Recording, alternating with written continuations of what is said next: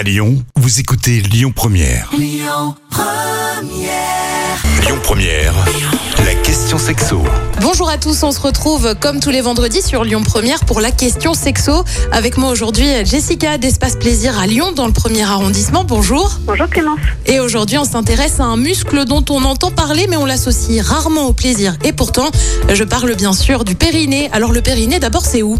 Alors, c'est situé dans le petit bassin, donc dans la partie basse du bassin.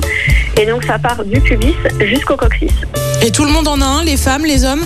Oui, exactement. Donc, qu'on soit un homme ou qu'on soit une femme, on a tous, du coup, euh, ce petit hamac qui va venir, en fait, soutenir nos organes euh, péri, euh, anaux et génitaux. Donc, pour la femme, ça va être la vessie, l'utérus et le rectum. Et pour l'homme, ça va être la vessie, la prostate et le rectum. Et comment on peut prendre soin de ce périnée? Alors, vu que c'est un ensemble de muscles, euh, on va le, en prendre soin comme n'importe quel autre muscle, donc en le travaillant régulièrement. Et on peut du coup, là, effectivement, euh, chez la femme, euh, on peut utiliser plusieurs exercices, mais on peut utiliser un appareil qui s'appelle donc les boules de geisha. Et justement, est-ce que co- comment ça fonctionne avec les boules de geisha?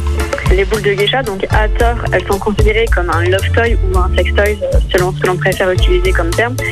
Mais pourtant, non, c'est vraiment un outil euh, de rééducation du périnée. Euh, ça procurera pas de plaisir à l'instant T. Par contre, du coup, ça va améliorer les bienfaits, donc aussi bien pour notre santé que pour notre sexualité.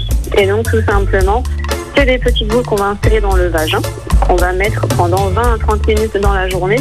On peut le faire deux à trois fois par semaine et en mouvement. Et du coup, en étant en mouvement, les petites billes qui sont dans les boules de geisha vont venir taper contre les parois du vagin qui va l'obliger à se contracter. Et du coup, en se contractant, c'est là où les muscles vont travailler.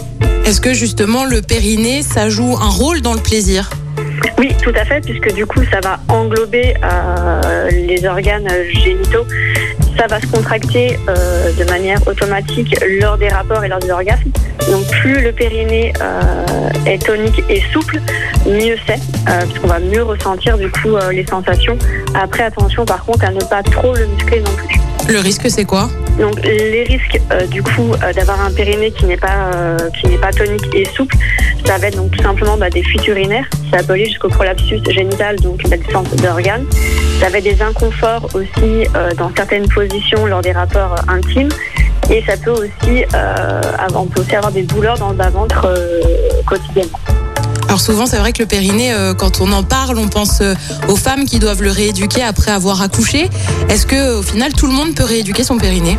Oui, tout le monde peut et tout le monde devrait. Effectivement, on en parle uniquement en post-accouchement, du moins en France, hein, on en parle uniquement à cette période-là. Et pourtant, ce serait utile de d'anticiper, on va dire, cette rééducation qui serait du coup moins fastidieuse après un accouchement, puisque du coup, le, le muscle, on l'utilise tous les jours. Euh, donc, euh, il faut en prendre soin dès le début de la vie active sexuelle, je dirais. Vous en parliez euh, tout à l'heure, ça peut un périnée qui au contraire n'est pas assez musclé, ça peut aussi avoir des un impact dans les, les rapports sexuels. Est-ce que justement, qu'est-ce que ça peut changer en le musclant? Bah, du coup, vous ressentirez mieux les sensations. Donc, surtout pour des rapports de pénétration avec un pénis ou un objet phallique, du moins. Effectivement, on va pouvoir du coup englober euh, ce qui va entrer dans le vagin. Et donc, du coup, on va pouvoir aussi jouer avec tout ça et donc pouvoir resserrer le pénis exemple, de son partenaire masculin. Euh, donc, aussi bien du coup pour soi que pour son partenaire.